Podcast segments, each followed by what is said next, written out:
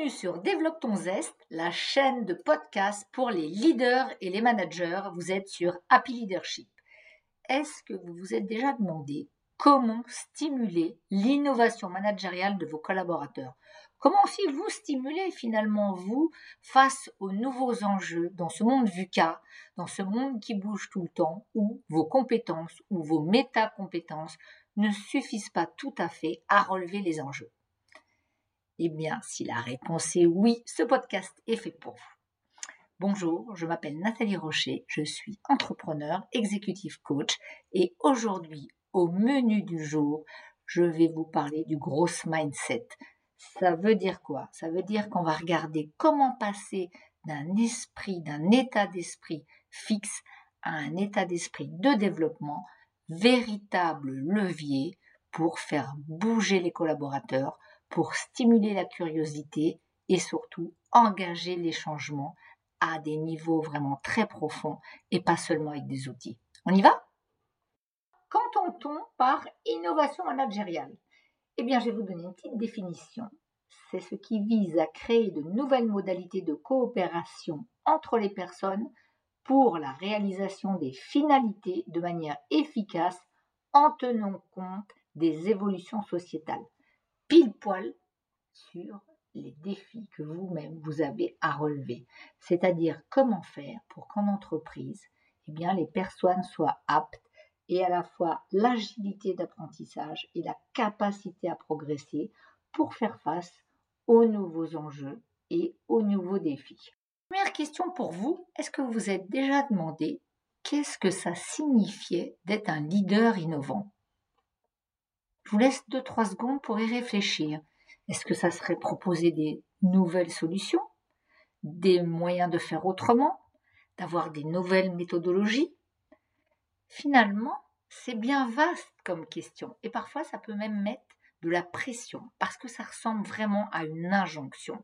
Et vous vous souvenez que quand on reçoit une injonction, soit on se dit oh génial, j'adore les défis, soit on peut se dire ah résistance, encore un truc nouveau à faire, j'ai pas tellement envie de m'y engager. On va donc regarder comment, face à ce qui ressemble un peu une injonction en entreprise et même dans notre vie de tous les jours, eh bien, l'être humain réagit.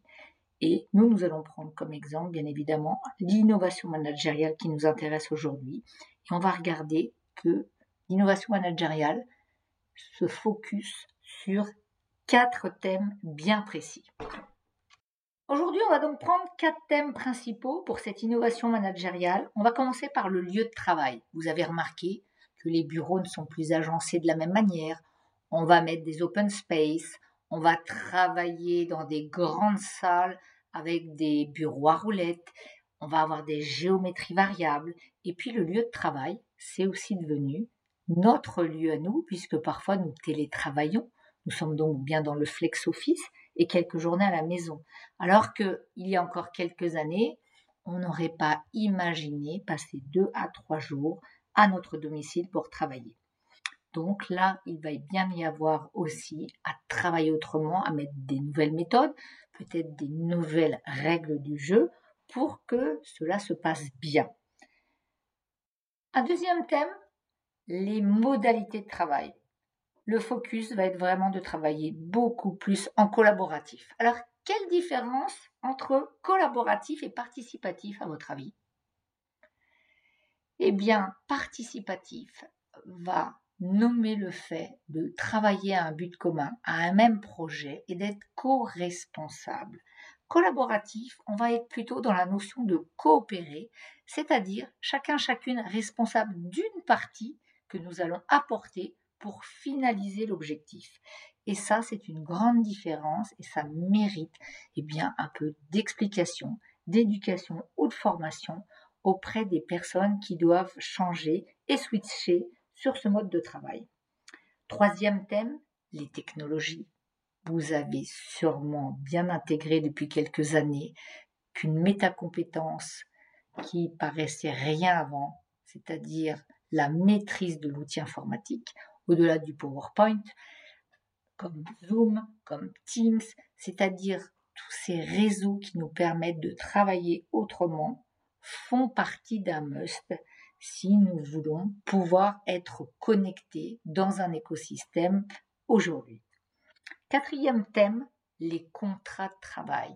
On était habitué à CDD, CDI, eh bien on voit que maintenant, quand vous prenez une équipe, il y a bien des manières de travailler, que ce soit dans la durée, que ce soit avec des externes, des internes, avec des gens qui viendront pendant 2-3 mois uniquement renforcer une équipe. Ainsi, les formes des équipes changent et les manières de régir le lien hiérarchique ou voire même organisationnel a beaucoup été bouleversé. Voilà donc les quatre thèmes à regarder quand nous parlons de management innovant. Alors comme vous venez de le découvrir, quatre thèmes c'est déjà pas mal. Ça va vouloir dire qu'il y a plein de possibilités d'engager les collaborateurs à faire autrement. Par contre, il y a autant de possibilités que de résistance. Donc, pour innover, il y a besoin d'avoir des conditions. On n'innove pas quand on a peur de l'échec. On n'innove pas quand on imagine que si ça ne fonctionne pas, on risque le blâme. On n'innove pas quand il n'y a pas de sécurité psychologique dans un écosystème. Donc, on va regarder ensemble. Et petite question pour vous, à votre avis, qu'est-ce qui vous incite à être innovant? Quels sont les bénéfices, les croyances ou les forces à le faire? Et qu'est-ce qui vous freine à être innovant? Qui vous encourage à être innovant, souvent, ce que vous nous dites, ce que vous me dites dans les team building ou en coaching, c'est la bienveillance.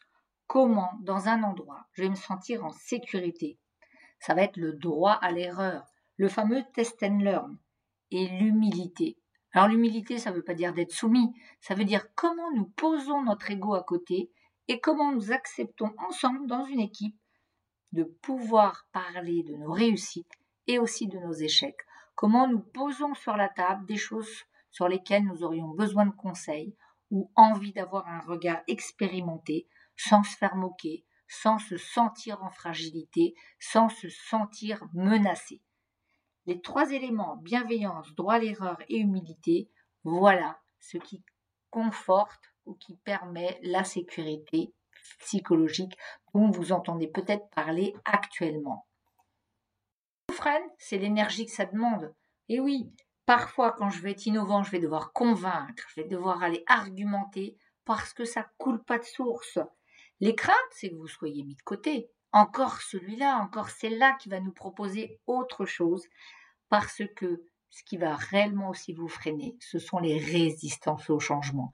Finalement, ce sont les attitudes, les postures de vos collègues, de vos collaborateurs qui, d'un côté, gèrent le paradoxe en disant oui, oui, on va changer, ou oui, oui, on va s'engager, innovons, faisons autrement, et puis finalement, ils restent tous au post-it en se disant oh là, on va pas aller trop loin.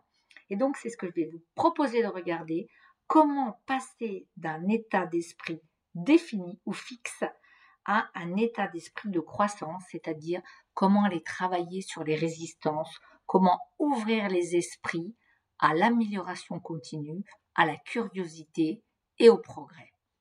Ce partage, il est possible car je m'appuie sur l'excellent travail de Carole Dweck que je vous recommande avec un livre qui s'appelle Oser réussir, changer d'état d'esprit. Montrent les travaux de Carole Eh bien que les croyances sont la base de notre état d'esprit et que finalement, à partir du jugement que nous émettons sur nous, de la croyance que nous avons versus notre personnalité, eh bien nous avons développé un état d'esprit qui sera plutôt fixe ou qui sera plutôt de développement. Et qu'à partir de ça, à chaque fois qu'on va rencontrer une nouveauté, une chose à faire, quelque chose qui viendra nous déranger ou nous arranger, eh bien nous aurons des réponses émotionnelles et des réponses aussi d'action bien différentes. Alors pour oser réussir et changer d'état d'esprit, on va déjà faire un point. En tout cas, je vous propose de faire un mini point de quel état d'esprit avez-vous? Répondez à ces questions au sujet de l'intelligence et dites-vous, est-ce que je suis plutôt d'accord ou plutôt en désaccord? Numéro 1. Votre intelligence est quelque chose de très caractéristique vous concernant et vous ne pouvez pas beaucoup changer. Numéro 2. Vous pouvez apprendre de nouvelles choses, mais vous ne pouvez pas vraiment changer votre niveau d'intelligence. Numéro 3. Peu importe votre degré d'intelligence, vous pouvez toujours un peu le changer. Et numéro 4, vous pouvez toujours modifier substantiellement votre niveau d'intelligence. Eh bien, les questions 1 et 2 sont les questions liées à l'état d'esprit fixe. Les questions 3 et 4 reflètent l'état d'esprit de développement. Alors, à quoi avez-vous répondu oui Plutôt la 1 et la 2 ou plutôt la 3 et la 4 Vous pouvez être un mélange des deux. Rappelez-vous quand même qu'on a des préférences. Alors, comment caractérisons-nous l'état d'esprit fixe? Eh bien, ça va être quelqu'un ou quelqu'une qui n'hésite pas à faire fi des critiques. Le feedback n'est pas son petit déjeuner. Les efforts. Eh bien, quand il y a beaucoup trop d'efforts, ça va être compliqué pour lui de s'y mettre. Les obstacles. Un obstacle n'est pas quelque chose qui va le challenger. Il préférera rester en retrait pour éviter l'erreur. Pareil avec les défis. Donc, quand on a un esprit fixe, on va pas avoir envie, comme ça, d'aller dans le changement. Et ce qui va faire la différence avec l'esprit de croissance, eh bien, c'est vraiment le lien et le rapport à l'échec. Quand tu es en esprit de croissance, pour toi, l'échec, c'est pas facile, on va bien se le dire, mais c'est une manière d'apprendre, c'est une manière de réfléchir et d'en tirer une opportunité. Quand tu as un état d'esprit plutôt fixe, eh bien l'échec, tu vois là, le fait d'être toi-même raté. C'est-à-dire que tu vas associer le fait d'échouer au fait de qui tu es et donc faire un amalgame qui va finalement t'empêcher d'avancer. Alors pour permettre à vos collaborateurs d'être plus innovants en termes de management, de responsabiliser, d'aller vers des techniques autres, arrêtez de leur donner des outils. Intéressez-vous plutôt à leurs croyances. Alors, ces croyances, quelles sont-elles et comment on les découvre? Eh bien, en questionnant. Donc, pour soi déjà, va être l'importance de l'étape de reconnaissance. On va vous parler, et je vais vous parler aujourd'hui d'apprivoiser ces drivers. Vous savez, ces petites voix, ces diablotins qu'on entend, ou alors appelés autrement messages contraignants. Je suis sûre que vous en connaissez ou que vous en avez déjà vu par ailleurs. Alors on a cinq principaux drivers. Le fait plaisir, le symptôme, vous savez, c'est quand on a du mal à dire non, quand on a peur de décevoir. Donc vous comprenez bien que si vous demandez à quelqu'un de tester des nouvelles techniques de management, eh bien s'ils veulent vous faire plaisir, ils vous diront oui. Mais après, ils auront tellement peur de vous décevoir qu'ils iront pas, qu'ils oseront pas. Donc, du coup, une antidote pourrait être de dire à la personne, écoute, je t'entends, on teste, je t'accompagne et on voit. Je rappelle que demander à des gens de changer nécessite du temps. Et je sais que le capital temps, vous n'en avez pas beaucoup. Toutefois, l'éducation, le changement de posture nécessite un peu de patience. Deuxième driver, le soi parfait. Eh bien, quand je veux réussir la perfection, quand j'ai peur du jugement et de l'échec, vous vous rappelez, dans l'esprit fixe, ma peur de ne pas réussir, eh bien, je vais absolument pas avoir envie de tester quoi que ce soit. Troisième driver, dépêche-toi. Ah, mais moi, j'ai autre chose à faire. Vous me demandez de changer mes méthodes, vous me demandez de prendre du temps. Je suis déjà stressée, j'ai pas assez de temps. Donc, peut-être que là, il y a à regarder la charge de travail, qui est souvent un grand symptôme actuellement, revoir l'organisation et dédier des temps à comment on pourrait faire autrement, comment ensemble on va résoudre, agir, réfléchir. Je vais vous proposer à la fin du podcast quelques outils justement pour stimuler la curiosité collective de vos équipes. Quatrième driver, soit fort. Ah non mais moi, tu me demandes du nouveau. Oh poupou, j'ai pas envie, il faut que j'y arrive tout seul. C'est pas si facile. J'ai pas tellement confiance. Alors, j'y vais, j'écoute pas, je ne délègue pas et surtout je change pas trop parce que je sais que quand je fais ce que je sais faire, il n'y a pas de risque. Cinquième, driver fait des efforts. Oh non, ça ne peut pas être si simple. Non, mais ça saurait si on avait déjà des techniques qui nous permettaient d'aller plus vite. Donc, du coup, eh bien, vous avez parfois là des gens qui vont vous dire oui, non, oui, mais on l'a déjà fait. Oh là là, c'est trop facile ça. Il y a quelque chose qui se passe là-dessous. Donc là aussi, quels que soient les drivers, écoutez vos collaborateurs et regardez ce qui se cache derrière la première résistance. Une fois que vous l'aurez, ça sera bien plus facile de les amener à bouger, à modifier leur comportement. Modifier une croyance, c'est vraiment une option pour modifier un comportement. Donc moi, je vous invite vraiment à nommer, quand c'est vous qui la vivez, cette croyance, ou la faire nommer par le collaborateur, de réfléchir ensemble ou seul si ça vous concerne, en quoi est-ce vraiment un problème pour moi. Peut-être aussi trouver un exemple. Ben, j'ai la croyance que je ne sais pas parler en public, mais quand même, j'en ai fait des rendez-vous, j'en ai fait des shows, j'en ai fait des présentations. Et donc là, une fois que vous avez votre contre-exemple, rappelez-vous que oui, vous l'avez déjà fait, oui, c'est possible, et inspirez-vous à vous trouver un nouvel objectif. Une fois que vous pourrez passer d'une croyance limitante à une croyance portante, l'action sera bien plus facile. En effet, l'objectif étant de passer à un état d'esprit de croissance, eh bien, quatre ingrédients vont être nécessaires. Premièrement, comment j'apprends des feedbacks. C'est pour ça qu'en entreprise, il y a énormément de formations sur apprendre à donner et recevoir des feedbacks. Parce que quand tu me donnes une information, ça me permet de grandir, ça me permet de réajuster, à condition de ne pas me sentir menacé.